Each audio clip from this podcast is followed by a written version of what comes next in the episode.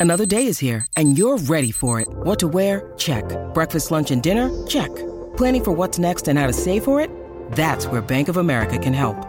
For your financial to dos, Bank of America has experts ready to help get you closer to your goals. Get started at one of our local financial centers or 24-7 in our mobile banking app. Find a location near you at bankofamerica.com slash talk to us. What would you like the power to do? Mobile banking requires downloading the app and is only available for select devices. Message and data rates may apply. Bank of America and a member FDIC. When you need mealtime inspiration, it's worth shopping Kroger, where you'll find over 30,000 mouthwatering choices that excite your inner foodie. And no matter what tasty choice you make, you'll enjoy our everyday low prices, plus extra ways to save, like digital coupons worth over $600 each week. You can also save up to $1 off per gallon at the pump with fuel points. More savings and more inspiring flavors make shopping Kroger worth it every time. Kroger, fresh for everyone. Fuel restrictions apply. Hola, esto es New Books Network en español. Hola, buenas. Soy Paula de la Cruz Fernández. Hoy les hablo como anfitriona de New Books Network en español y tengo el gusto de presentarles al profesor Joseph Barceló Prats. Hola, bienvenido a New Books Network en español. Hola Paula, ¿qué tal? Muy buenas. Eh, un placer estar aquí contigo y muchas gracias por la invitación. A ti, muchas gracias por estar aquí. El doctor Joseph Barceló Prats es licenciado en Antropología Social y Cultural y tiene una maestría en Antropología Médica y Salud Internacional. Su tesis de doctorado, titulada Poder local, Gobierno y Asistencia Pública en la ciudad de Tarragona, España, se focalizó en la historia del hospital de esta ciudad, situada a unos 100 kilómetros de Barcelona y cuyos orígenes se remontan al año 1464. Desde 2014 es profesor e investigador en el Departamento de Enfermería de la Universidad Rovira y Virgili de Tarragona. Sus estudios giran alrededor de la historia de la medicina y de las instituciones asistenciales.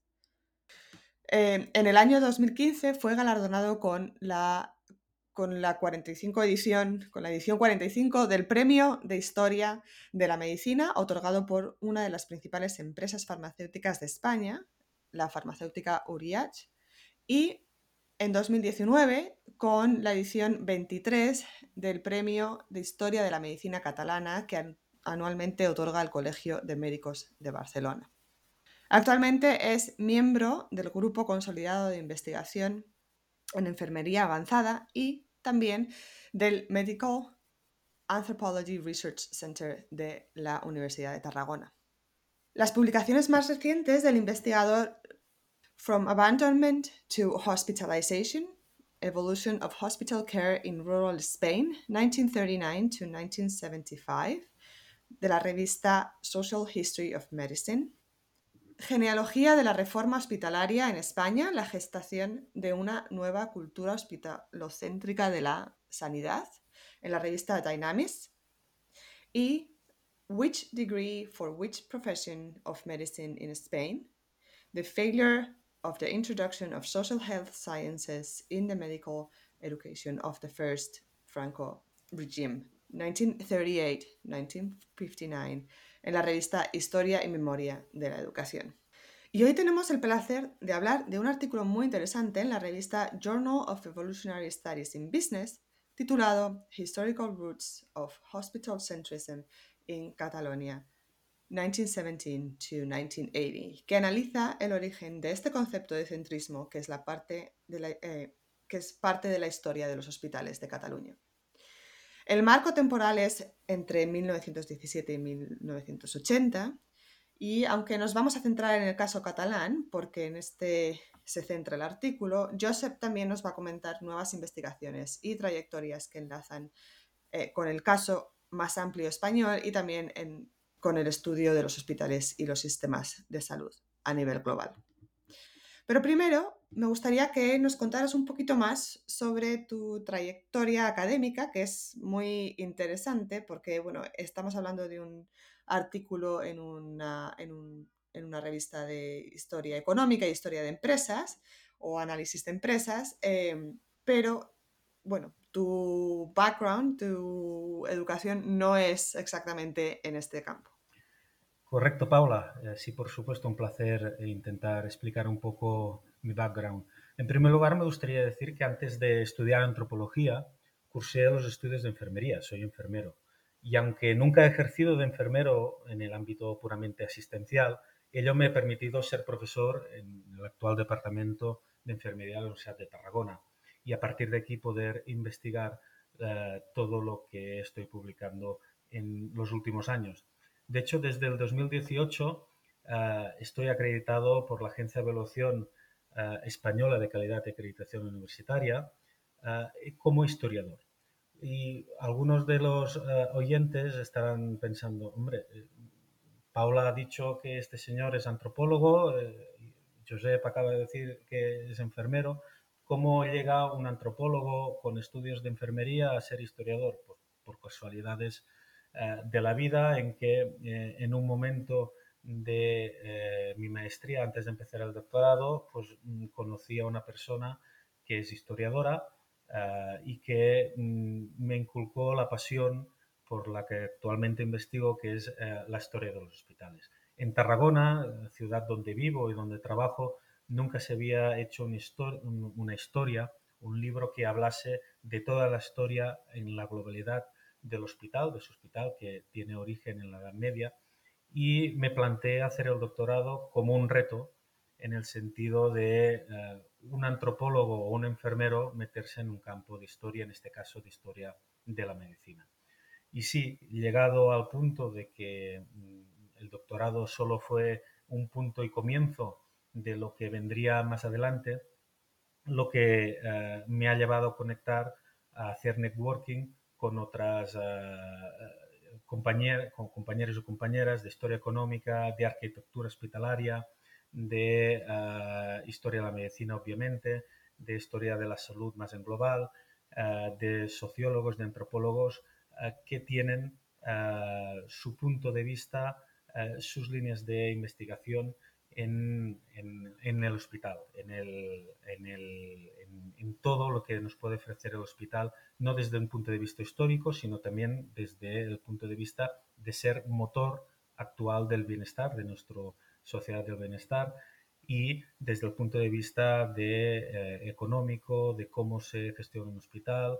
Por consiguiente, la red en la que me muevo, la red de académica y de investigación en la que me muevo, es muy amplia, es muy interdisciplinar y es una palabra que me gusta mucho porque realmente en mi día a día yo mm, me tengo que, em, tengo que trabajar y tengo que colaborar con personas de muy diferente índole. Y esto para mí es un reto, para mí eh, es una gozada también, es una pasión porque aprendes muchísimo de otras personas con otras formas de ver el hospital, con otras formas de, analizar el hospital y por consiguiente entre todos vamos haciendo ah, la historia de una institución, el hospital, que forma parte de nuestras vidas, que actualmente tiene un significado, pero que antiguamente, en años anteriores, en años pretéritos, ha tenido otros significados por parte de nuestros antepasados.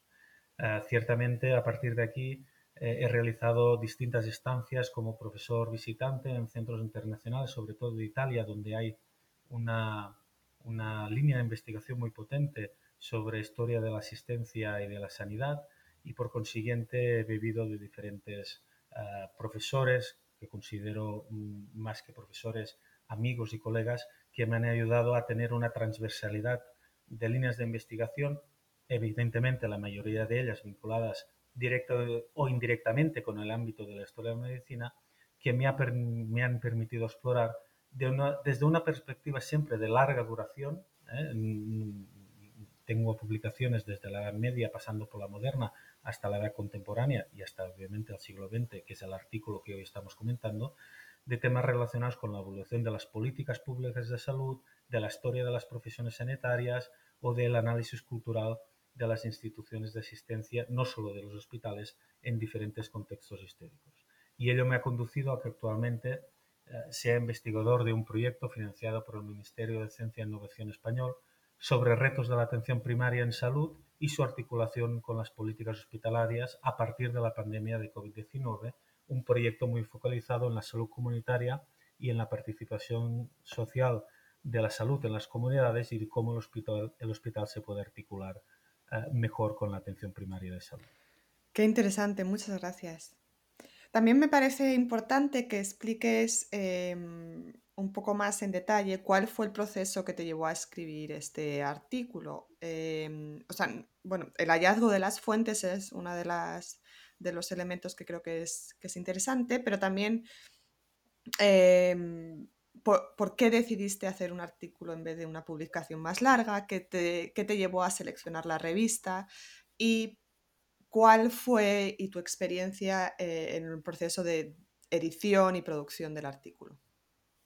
Eh, bien, Paula, pues la respuesta a las cuestiones que planteas es eh, muy simple. El origen de este texto, de este artículo, fue una invitación a participar en un número especial sobre historia de los servicios hospitalarios en Cataluña, en la revista Journal of Evolutionary Studies in Business, y el encargo que recibí por parte de los coordinadores del mencionado número especial pasaba por inscribir un artículo que ayudase a dar contexto a otros artículos más eh, especializados en historia económica y hospitales y por consiguiente explicar cómo ha ido evolucionando el sistema hospitalario en Cataluña, una región de España situada en el nordeste de la península.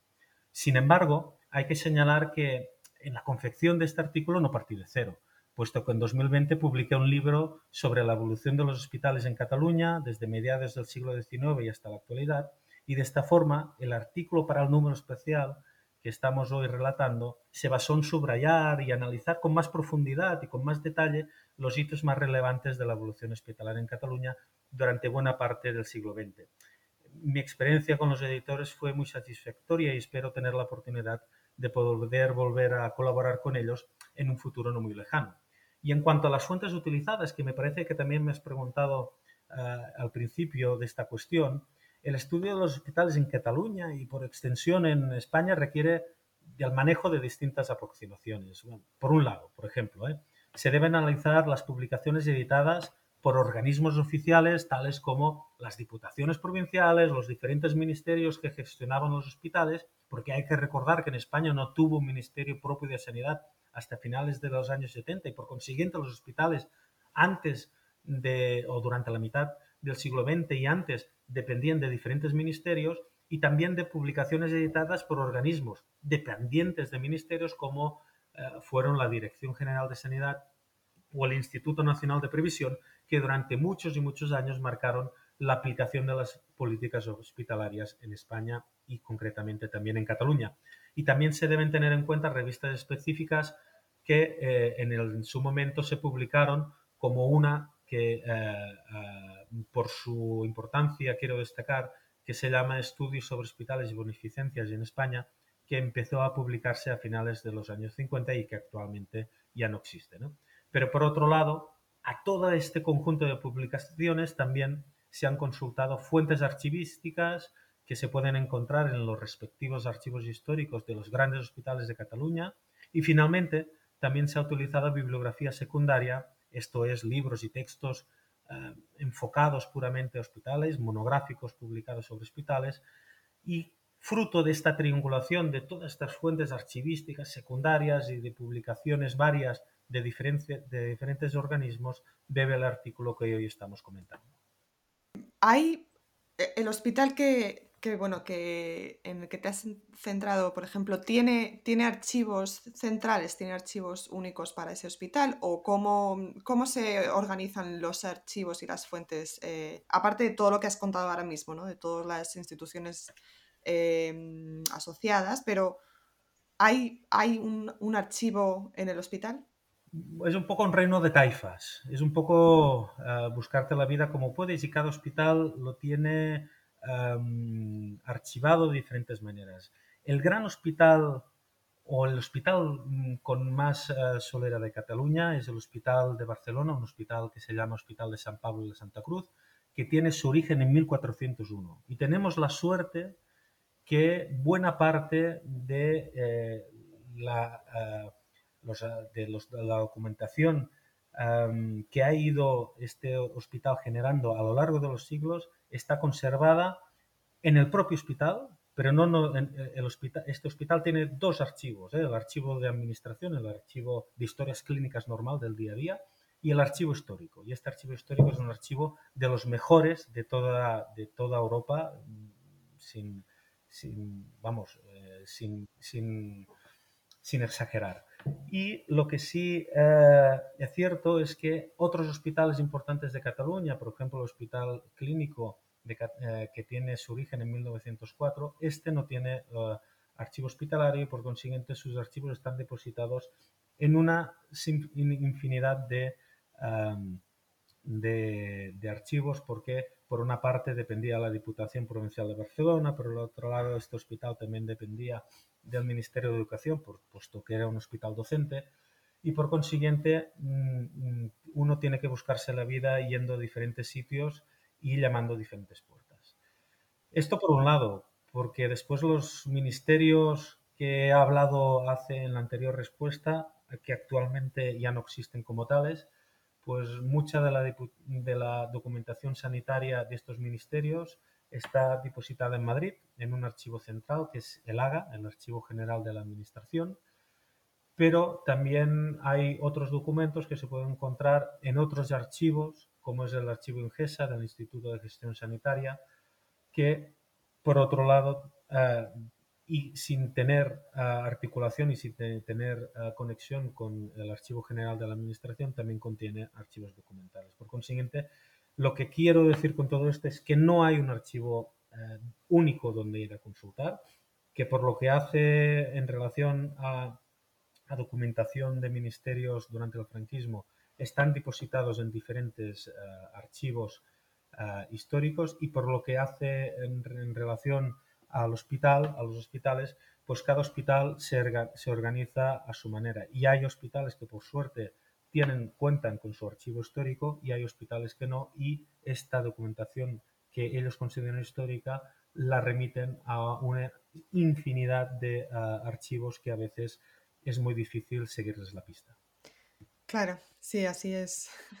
Em, quería también Mm, solo para terminar este, esta cuestión de archivos, em, ¿hay alguna, algún recurso, alguna plataforma, algún repositorio que, se puede, que tenga mm, eh, fuentes digitales sobre el tema?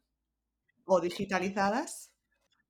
Esta es una cuestión de mucha importancia, la que preguntas ahora, porque el hecho de que que se digitalice la documentación histórica eh, en primer punto es una cosa democrática, en el sentido que eh, si está en la red, si está en Internet, cualquier investigador de cualquier parte del mundo puede consultar el documento sin necesidad de desplazarse a Barcelona, a Madrid, a Francia, a París o, a Sudamérica, en cualquier país donde también hay hospitales y tiene una historia colonial a nivel hospitalario que es muy interesante.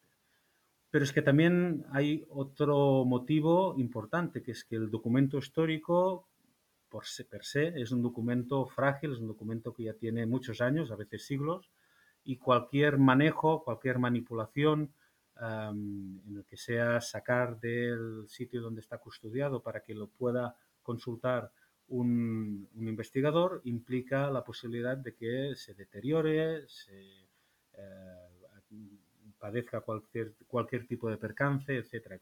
por consiguiente, si está digitalizado, ya el documento original puede ser conservado de forma óptima. Por consiguiente, sí, eh, esto es una de las cosas que en Europa, en la Unión, Europea, está financiando para digitalizar eh, documentación de valor histórico, pero que aún estamos en los inicios de esta, de esta iniciativa. De hecho, por ejemplo, en Barcelona, en el hospital que os estaba comentando, eh, histórico de la ciudad, el archivo histórico de este hospital no está casi nada digitalizado. Sí que se puede encontrar por la red el catálogo de clasificación y por consiguiente uno puede consultar desde casa los documentos que quiere consultar para que cuando vaya presencialmente ya no tenga que hacer el esfuerzo de pedir eh, qué documento quiere, sino que ya se lo tengan preparado pero mm, hay excepciones a esta, a situación de, aún precaria en lo que se refiere a la digitalización, porque, por ejemplo, en el hospital donde yo hice la tesis en Tarragona, una población de unos 100.000 habitantes, es una población pequeña comparada con Barcelona o Madrid, pues su archivo histórico del hospital sí ha hecho el esfuerzo, precisamente con fondos europeos, de digitalizar buena parte de su uh, documentación histórica. Y por consiguiente cualquier investigador si pone archivo histórico del hospital de San Pablo y Santa Tecla Tarragona pues podrá encontrar uh, podrá acceder desde casa a documentación histórica de la Edad Media, de la Edad Moderna y de la Edad Contemporánea de este hospital perfectamente digitalizada y que se pueda descargar en casa, eso sí, con una marca de agua, porque si lo quieres el documento digitalizado uh, nítido, tienes que pagar un, un, importe módico para poder tener esta imagen y utilizarla de cara a publicaciones o con otros, finos, otros fines que no sean puramente la investigación. Ah, pues muy bien, pero bueno, es información muy, muy útil. Gracias. Eh, bueno, pues si quieres nos vamos un poquito al artículo me gustaría que nos hablaras, que es de lo que habla tu manuscrito, del sistema de hospitales catalán y, y de las diferentes reformas que se han llevado a cabo en el siglo XX. ¿Por qué es relevante saber esta historia para, para entender pues, a, lo que nos enfrentamos hoy, ¿no? al sistema de salud que nos enfrentamos hoy? Mira, voy a, voy a empezar por una frase, una, frase que en 1989, esto es ya hace unos, unas cuantas décadas, ¿eh? a final de los años 80, dijo el que era entonces director gerente del Gran Hospital de Madrid, el Hospital de la Paz, que continúa siendo hoy en día uno de los hospitales de referencia de la capital de España. En ese, en ese año, en 1989, ese director, que se, se llama director médico, que se llama José Luis Temes Montes, escribía en un artículo lo siguiente, que la población española no empezó a integrar una nueva cultura sanitaria hasta la década de los 70. Esto quiere decir que antes de los 70 el hospital aún era percibido como un hospital para gente pobre, muy deficitario en lo que concierne a la tecnología y sin aplicar las reformas uh, sanitarias, gerenciales, de, de managerials, ¿eh? de, administración, que uh, hoy en día en todo hospital se cumple. Y que esta nueva cultura que se empezó a fundamentar durante las décadas de los 70 se fundamentó sobre una realidad hospitalaria que empezaba a ser altamente tecnificada, como lo es hoy en día ya, y con especialistas médicos bien formadas gracias a la formación sanitaria, no solo de la carrera de medicina, sino la posgraduada, lo que se llama el sistema de medicina interno y residente, sistema MIREM en España, también formación sanitaria especializada. Ello comportó, concluía este director médico del Gran Hospital de Madrid, del Hospital de la Paz de Madrid, que todo el sistema sanitario, todo, incluida la atención primaria, y otras atenciones fuera de lo que son los hospitales, se hiciera bascular sobre los hospitales, algo que se ha denominado, denominado aún hoy en día hospitalocentrismo, es decir, el hospital en el centro del sistema sanitario o en el vértice, en la cúspide del sistema sanitario. Hasta el punto, afirmaba José Luis Temes, que el ciudadano y muy buena parte de los profesionales sanitarios, es decir, no solo la ciudadanía, sino los mismos profesionales sanitarios, llegaron a la conclusión de que fuera de los hospitales no había vida inteligente, al menos por lo que se refiere a la gestión de la enfermedad. Sin embargo, el acceso a esta vida inteligente hasta no hace muchas décadas en España, esto es, a la medicina especializada, nunca fue sencillo por una parte sustancial de la población española y también catalana, sobre todo la población rural, porque de nuevo recordar que los hospitales y estos los hospitales de, eh, de, especialidades de tercer nivel, de, del nivel de más complejidad, siempre se sitúan en las grandes ciudades. Y a ello, en España, se añadía la descoordinación entre las diferentes redes asistenciales. Ya hemos comentado antes que había hospitales dependientes de diferentes ministerios, ya fuesen de organismos públicos, Ministerio de Gobernación, Ministerio de Trabajo, Ministerio de Educación, porque aún no había el Ministerio de Sanidad, Ministerio del Ejército, porque también, también había hospitales del Ejército, ya fuera también de organismos privados, porque había hospitales de mutualidades, había clínicas uh, particulares de médicos, etcétera, etcétera.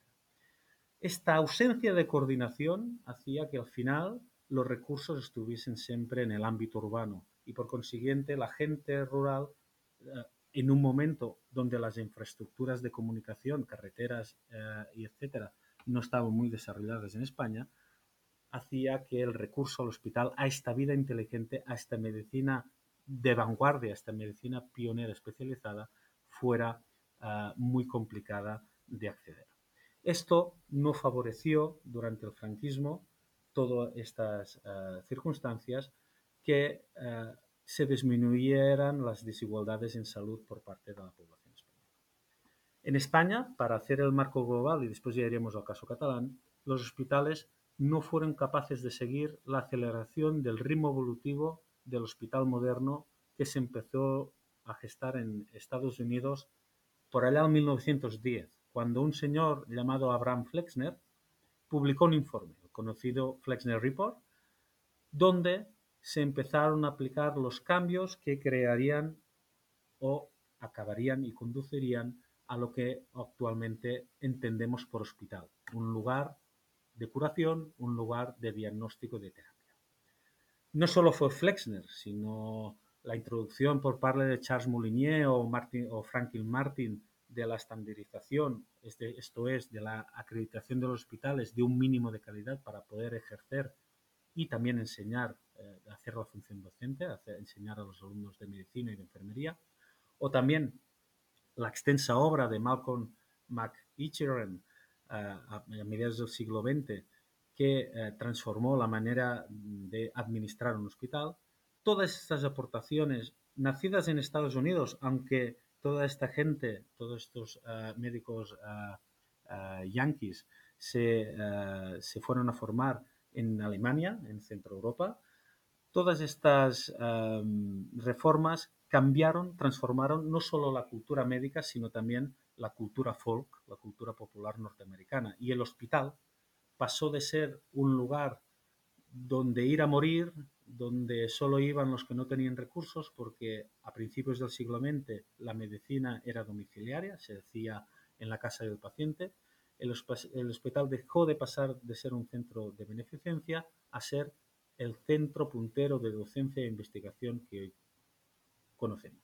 Esta transformación duró unos decenios, empezó en Estados Unidos de forma muy clara y de allí se exportó ejemplo, a Latinoamérica y al resto de países europeos, donde uh, estas reformas en los países europeos se empezaron a aplicar después de la Primera Guerra Mundial, en el periodo entre guerras, y sobre todo también en la segunda, a partir del fin de la Segunda Guerra Mundial. Y en España, como decíamos, no fue hasta final del franquismo, hasta final de la década de los 70, donde hubo esta conversión de los hospitales en centros punteros de diagnóstico y terapia.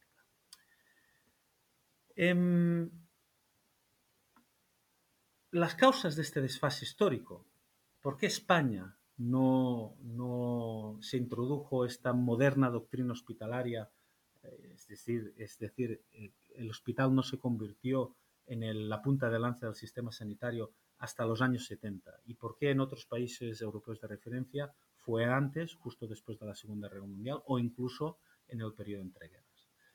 Pues uno de los motivos guarda relación con la construcción del estado de bienestar, cuyo desarrollo hizo que los poderes públicos tuvieran que ir regulando y asumiendo los efectos colaterales de la introducción de la economía capitalista y estos efectos, los efectos que esta economía tuvo sobre la población. En España, en España, la exigencia de dar respuestas a estos riesgos cotidianos, que es lo que entendemos enfermedades comunes y accidentes laborales, solamente se dio de forma significativa en regiones industrializadas y con un gran incremento demográfico, como fue el caso de Cataluña y del País Vasco. De ahí que el caso catalán sea un caso específico uh, y con rasgos distintos a lo que pasó en la mayoría uh, del resto de territorios españoles. En estos territorios industrializados como Cataluña, estas demandas se tradujeron ya durante la segunda mitad del siglo XIX y durante el primer tercio del siglo XX en un incremento de la densidad de médicos y en el mantenimiento de una red de hospitales que no solo estaban en las uh, ciudades, sino también en otros núcleos industriales que no tenían por qué ser trama urbana, que no tenían por qué ser uh, ciudades grandes. Mm, a partir de aquí, evidentemente, la industrialización con, condujo a que el movimiento obrero, por ejemplo, se organizara para crear sociedades de socorro mutuo y otros seguros privados de salud que ayudaron a que estas personas, cuando caían enfermas, pues tuvieran un seguro médico que las cubriese. Sin embargo, en muchas otras regiones del Estado español, las menos industrializadas, las más rurales, lo que conocemos como hospitales actuales punteros no fue hasta el tardofranquismo cuando se empezó esta transformación del hospital. Y como mucho, en las cabeceras de provincia, en las capitales de provincia, había un hospital medianamente decente, aunque no puntero, aunque no pionero en lo que entendemos hoy como hospital. Esto se llama provincialización, es decir, es decir que los hospitales se eh, pusieran en todas las capitales de provincia de España y en cambio eh, el resto de población rural que no, no, estaba cerca de estas capitales de provincia, lo, el único recurso que eh, podía tener era el médico de pueblo, porque como he comentado antes, ir al hospital eh, sin coches aún, con carros o con bicicletas, pues era complicado para transportar un. Esta circunstancia, el hecho de que los hospitales buenos solo, estuvieron, solo estuvieran en las grandes ciudades y en las capitales de provincia más modestas solo hubiera hospitales eh, no punteros, pero como mínimo hubiera un mínimo servicio hospitalario, dejó amplios sectores de la población en manos solamente de lo que he dicho, de médicos de pueblo, de practicantes, de enfermeros o de matronas eh, y de parteras.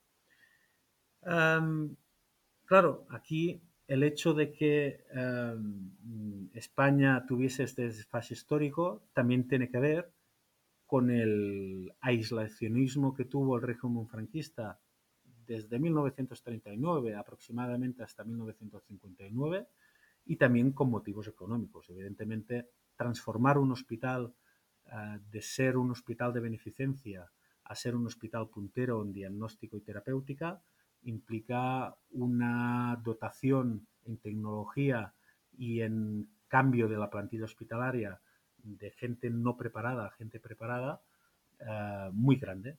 Y en aquellos momentos España, la España del primer franquismo, no estaba en condiciones de hacer esta transformación de su sistema hospitalario como ya se venía haciendo en Estados Unidos desde principios del siglo y como se estaba haciendo en países como Alemania y España justo después de la Segunda Guerra Mundial.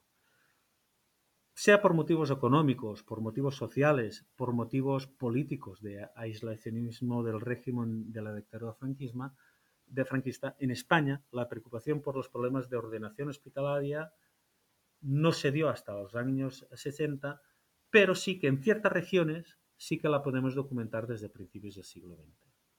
En Cataluña es una de estas regiones desde, eh, que desde 1913 y hasta 1938 ya empezaba la Guerra Civil Española, pueden documentarse propuestas no solo teóricas, sino prácticas de intentar regionalizar los hospitales, es decir, que no solo los hospitales estén en las capitales de provincia, sino que eh, estén aún profusamente a todo el territorio, por consiguiente, eh, bien distribuidos por toda la población para que todo el mundo pueda acceder al hospital.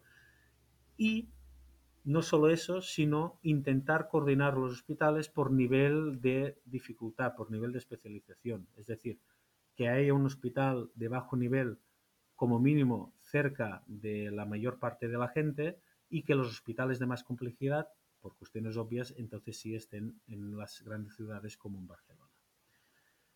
Ello no se hizo al azar, ello se hizo siguiendo, por ejemplo, las recomendaciones de la Conferencia Europea de Higiene Rural que tuvo Ginebra en 1931 y que ya clasificaba y coordinaba los hospitales en diferentes jerarquías según su nivel de especialidades que contenía. Evidentemente, los hospitales más, eh, más, con menos especialidades estaban, eh, eran los que más había y eran los que estaban situados cerca de las zonas más rurales y eh, los centros secundarios ya de ámbito provincial y los terciarios ya estaban ubicados en Barcelona y los que tenían por, por ende más especialidades es los que estaban situados en Barcelona. Sin embargo, sin embargo la guerra civil eh, supuso un punto y aparte a todas estas reformas que se estaban dando en Cataluña y en otras regiones industrializadas como el País Vasco e incluso en Santander, donde había una industria uh, del pescado muy importante. Eh, todas estas reformas quedaban paralizadas por estos motivos económicos, políticos, derivados de terminar una guerra civil que dejó al país destrozado. Y evidentemente la crisis del sistema hospitalario fue un reflejo de la crisis, de la crisis social que deja una guerra en un país. Y esta crisis duró bien, bien hasta los años 70, que es cuando se empiezan a documentar a nivel de toda España las primeras propuestas de reorganización del sistema sanitario siguiendo los principios que en 1910 ya había uh, instruido el informe Flexens. Es decir, pasar el hospital de ser un lugar de beneficencia, un lugar para pobres simplemente, a abrirlo a todos los estamentos sociales y a ser el punto pionero, el punto de uh, vanguardia de la docencia, de la investigación y evidentemente de la asistencia médica. Um, durante el franquismo, sí es cierto, para ser, para ser francos, para, ser, eh, para hacer honor a la verdad, que hubo proyectos eh, justo después de la Guerra Civil, en 1944, de, por ejemplo, realizar un seguro obligatorio de enfermedad a los trabajadores. Pero este seguro obligatorio de enfermedad, que después se convirtió en la seguridad social, que hoy en día es un, da cobertura universal a toda la ciudadanía española, pues la verdad es que tuvo bajos índices de reclutamiento hasta los años 60 y, real, y realmente la falta de eh, financiación para poder construir hospitales, pero también para, para, poder construir centros ambulatorios en zonas rurales, uh, fue una de las tónicas dominantes uh, que hizo imposible que durante de los años 40, 50 y 60 eh, los hospitales en España uh, fueran hospitales más del siglo XIX que no del siglo XX. Muy bien, muchas gracias. Muy buena eh, explicación de la trayectoria y de la idea este de, por qué el, el, centrismo, ¿no? Dentro, o sea, como parte, como elemento caracterizador de, la, de los hospitales. Eh, me gusta.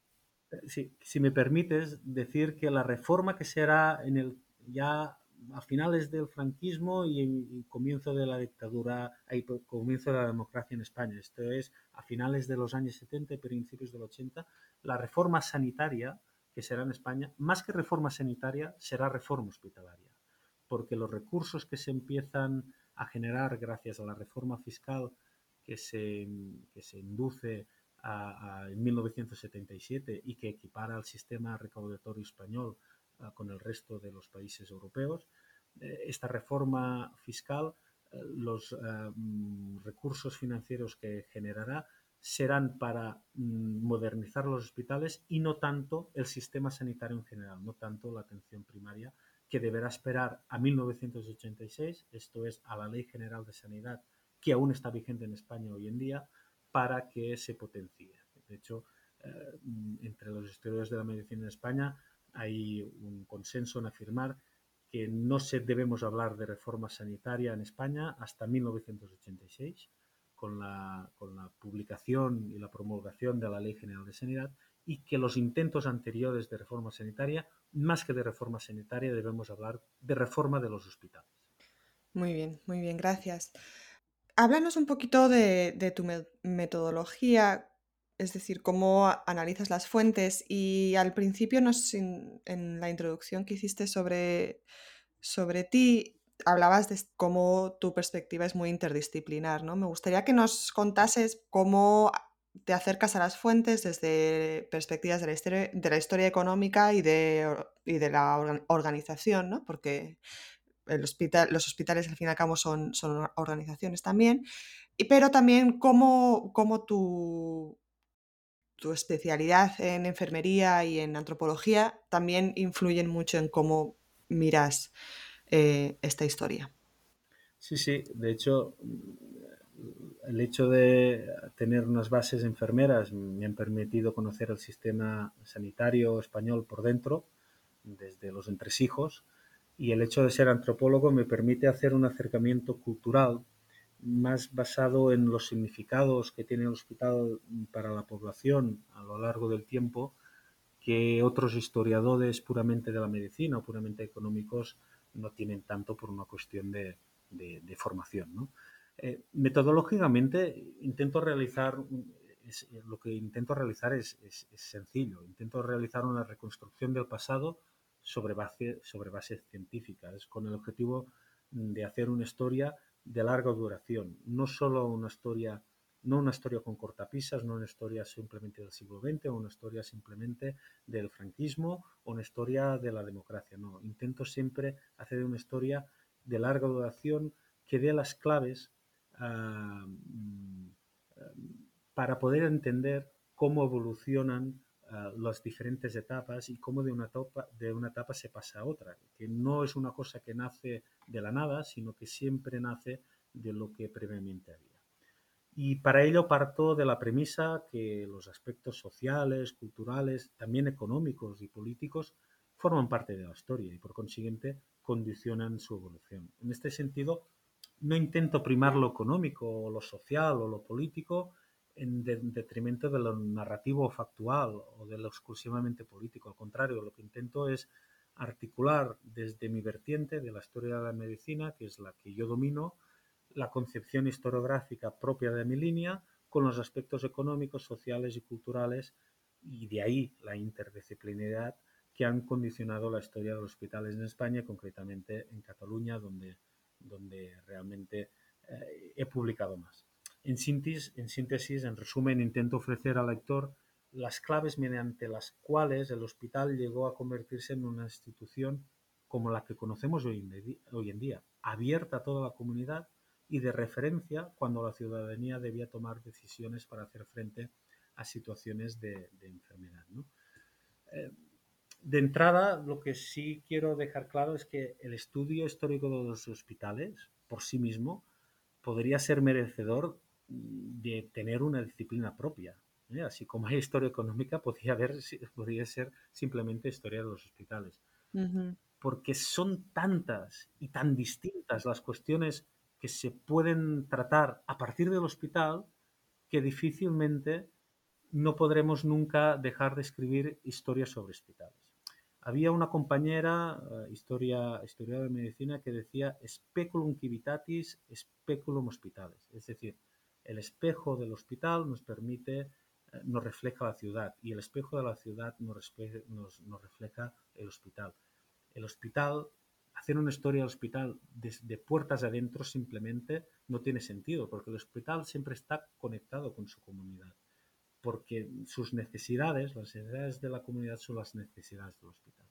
Y por consiguiente, ah, los aspectos que podemos estudiar de los hospitales, por ejemplo en la Edad Media, no se limitan solamente a la caridad, a, la, su religiosidad o a las políticas existenciales urbanas de aquel momento, sino también a la historia del arte, a la arqueología, a la antropología, al patrimonio, entendido como que los hospitales también son patrimonio em, histórico, a la salud, a la demografía y a un largo etcétera.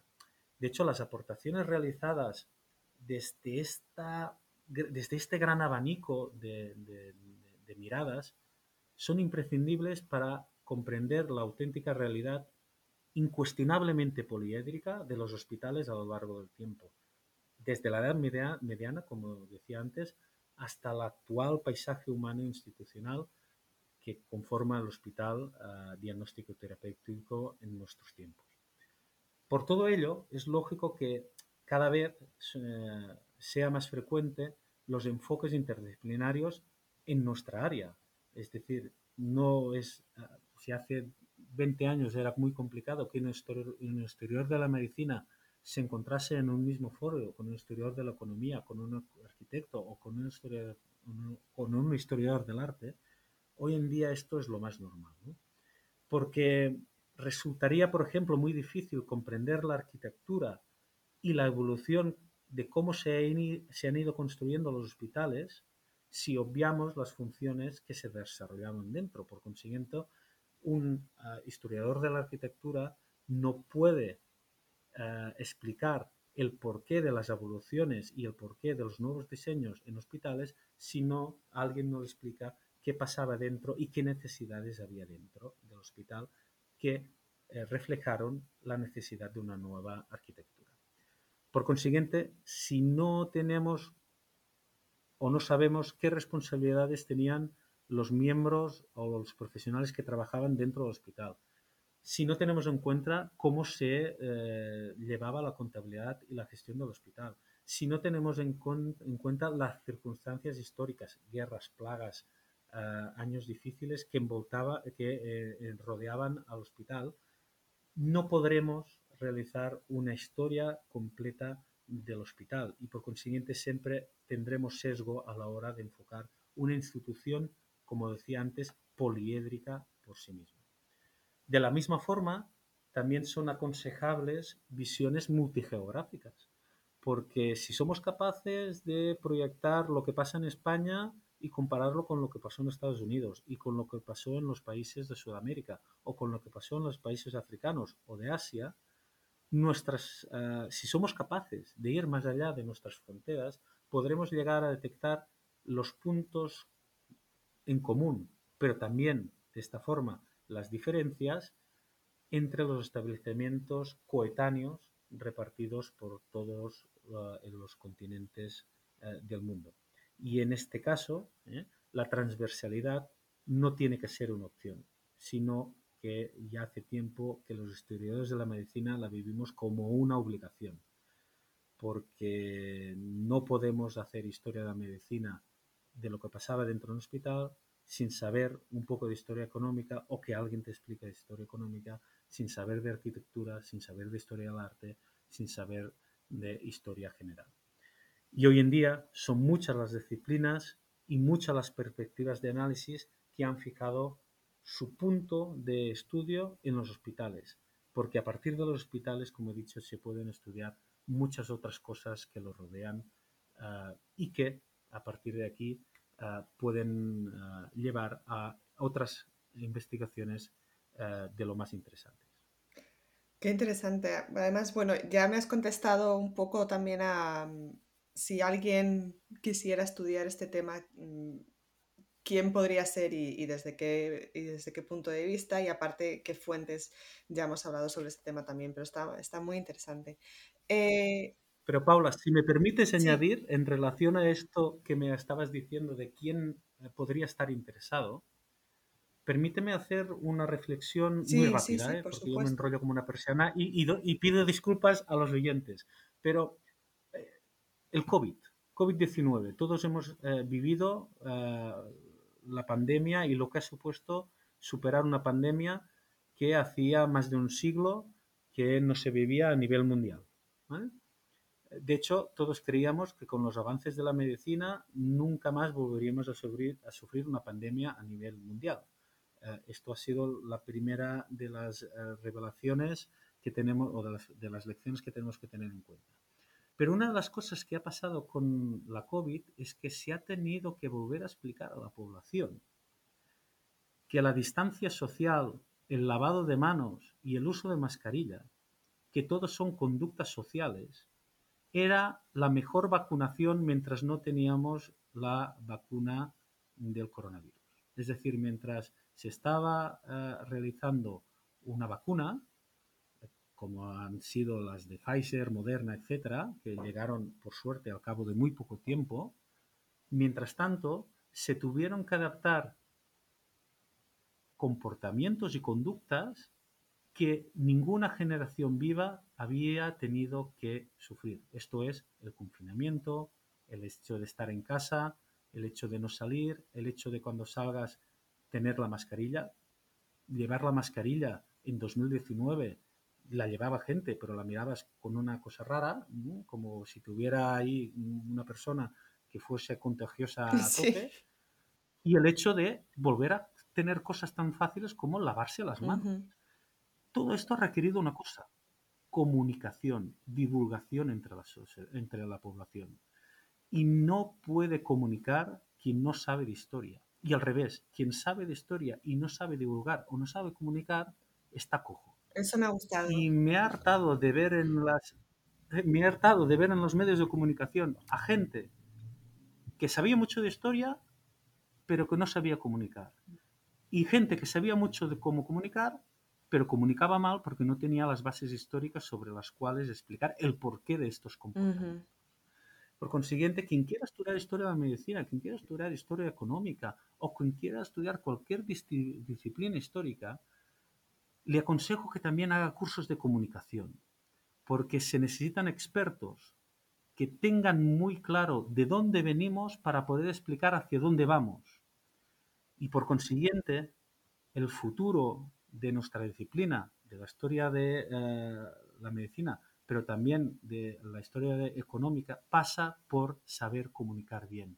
Y por consiguiente tenemos que ser capaces de formar profesionales que sean expertos en historia económica, en historia de medicina, en historia del arte, pero que también sepan comunicar como una de las bases, como uno de los retos y como una de las responsabilidades hacia la comunidad donde estamos insertos. Me gustaría terminar la entrevista con que me contaras un poquito en qué proyectos estás ahora mismo involucrado y dónde te ha llevado la investigación que hiciste para el artículo que hemos comentado. Si me puedes contar qué estás haciendo ahora y cuál es, tu, cuál es la siguiente publicación que vamos a ver. Pues mira, eh, la siguiente publicación ya irá sobre un proyecto que nos ha concedido el Ministerio de Ciencia e Innovación Español, que va sobre retos de la atención primaria, me parece que ya lo he dicho al principio, pero lo vuelvo a repetir, retos de la atención primaria a partir del COVID en España.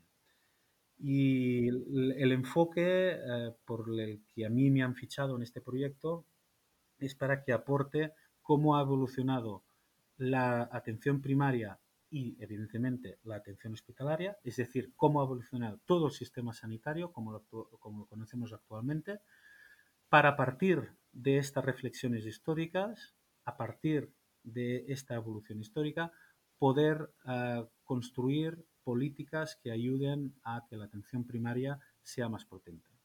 ¿Por qué? Porque en el fondo la atención hospitalaria es muy buena, es muy efectiva. De hecho, hoy en día el hospital es donde se hacen los milagros. Eh, si en algún lugar te puedes curar de una enfermedad grave es un hospital, pero también es una, es una institución, entiéndame, poco sostenible, en el sentido de que eh, tener un equipo especializado de médicos, tener la mejor y la más moderna tecnología que además va cambiando uh, incesantemente y por consiguiente tecnología de hace tres años ya es obsoleta. Tener todo esto implica una financiación brutal.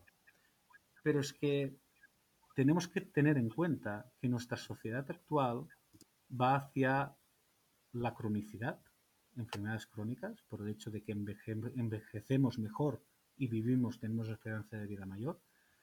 Y en estas enfermedades crónicas o también en las enfermedades mentales, el hospital juega un rol muy secundario, porque enfermedades crónicas son crónicas porque no tienen curación, el envejecimiento, el Alzheimer, etcétera, ¿no?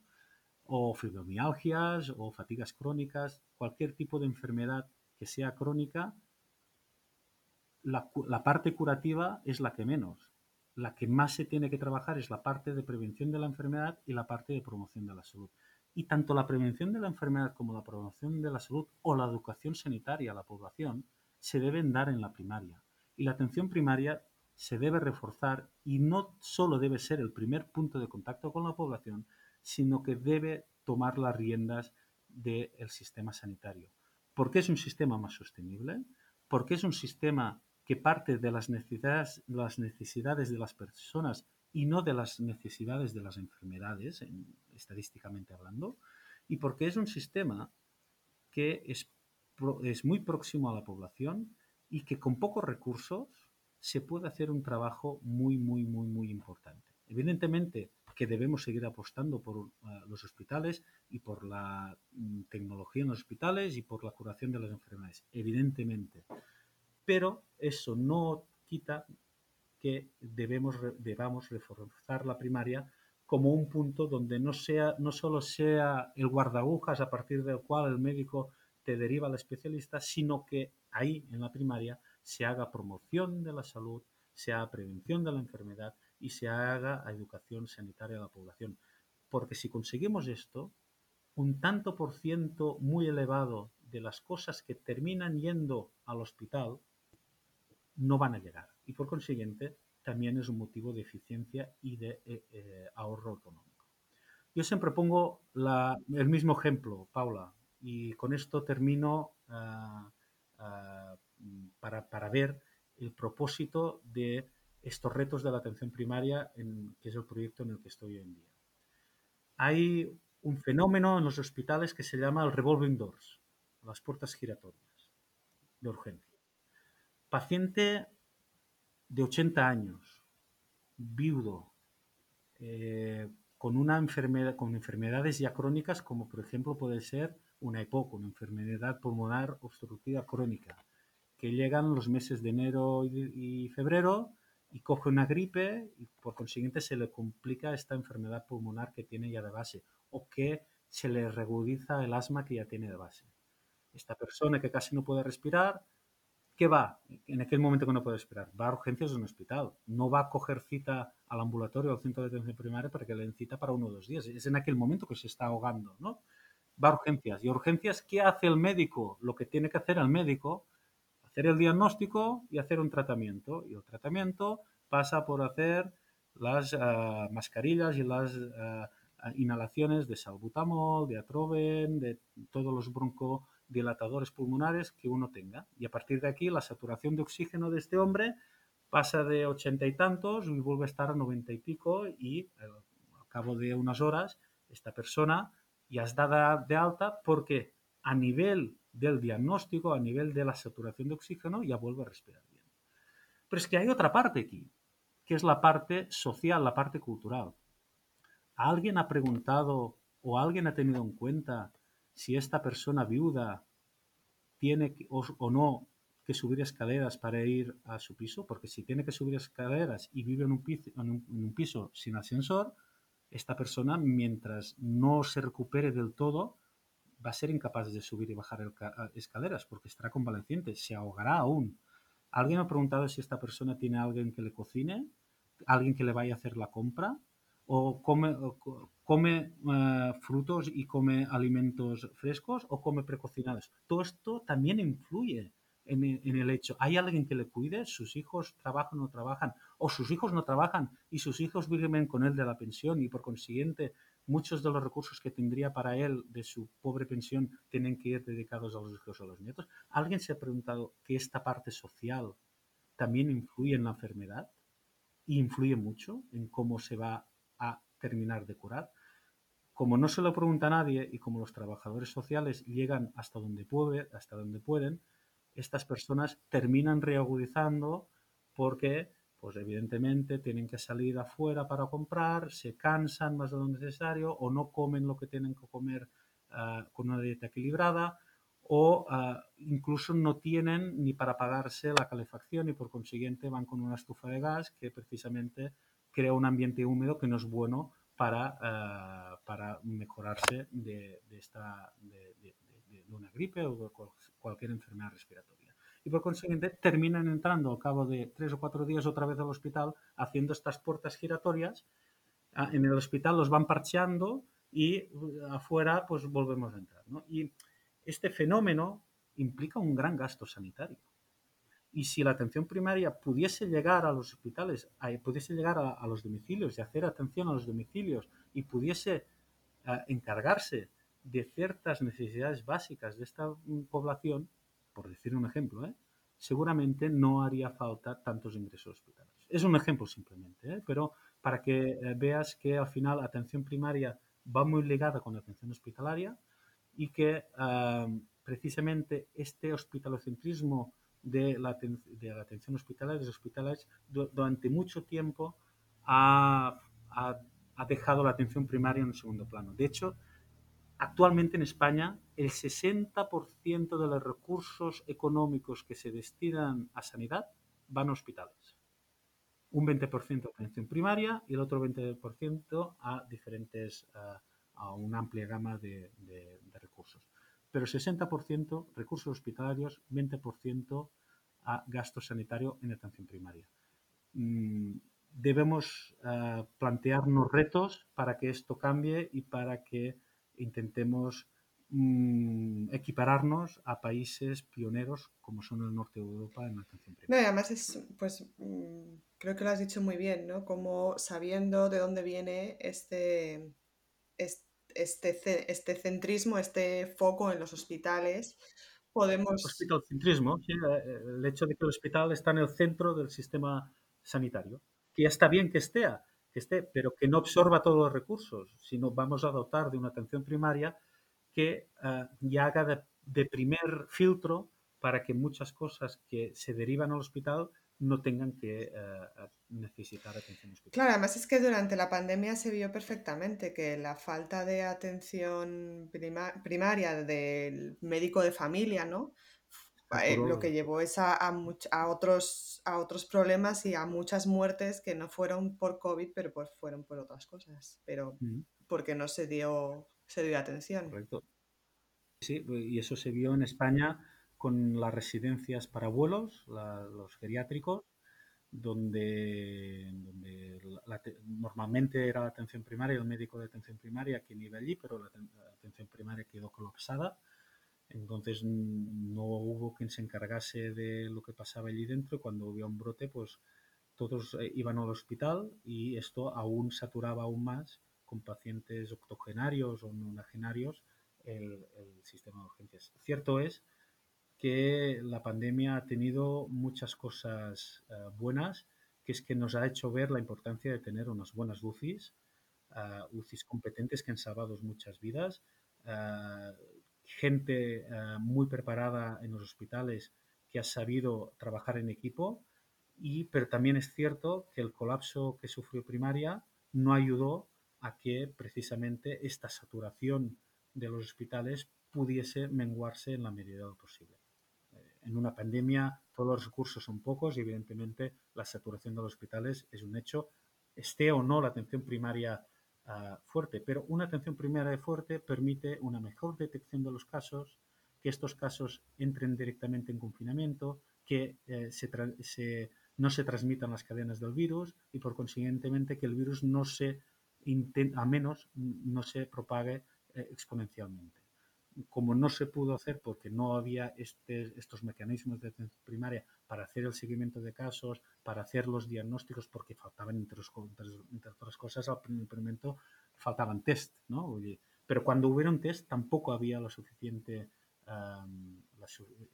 fue demostrado que no había la suficiente ah, potencia de recursos humanos como para poder diagnosticar a todo el mundo, hasta el punto que en España los test se tuvieron que vender en farmacias y que cada uno se luciera por sí mismo, ¿no? Porque es que la atención primaria quedaba saturada, ¿no? Si no fortalecemos la atención primaria, eh, todo lo, eh, lo, dejamos a la atención hospitalaria y es cuando es más fácil entonces saturar, saturar el sistema hospitalario. Josep, muchísimas gracias. A los oyentes les voy a invitar a que lean este artículo para poder citarlo y poder entender mejor por qué, eh, el porqué de este centrismo hospitalario. Em, el artículo está publicado por la revista Journal of Evolutionary Studies in Business. Muchas gracias, Josep, por estar con nosotros hoy. A ti y a nuestros oyentes por escucharnos. Mi nombre es Paula de la Cruz Fernández y hoy he sido anfitriona de este episodio de New Books Network en español. Y a todos, muchas gracias por escucharnos.